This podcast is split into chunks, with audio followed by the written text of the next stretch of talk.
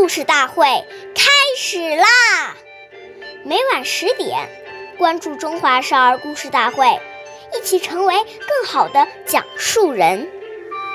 岁月易流失，故事永流传，弘扬中华瑰宝，传承红色基因。我是中华少儿故事大会讲述人张风奇，一起成为更好的讲述人。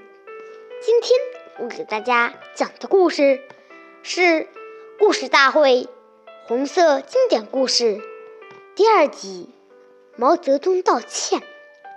今天我给大家讲一个开国领袖毛泽东爷爷的故事。一九九四年春，延安大学举行开学典礼，毛泽东爷爷到会讲话。他说：“我们伤害了很多好同志，我作为中央主要领导要负责。现在向大家赔礼道歉。”他一边说，一边脱帽向大家行了三个鞠躬礼。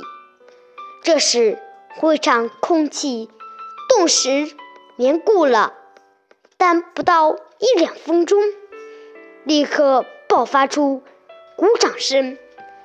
作为党的最高领袖，毛爷爷能够如此谦虚、谨慎、真诚恳切地向同志们赔礼道歉，使同志们深爱感动，分外敬佩。我们下期再见。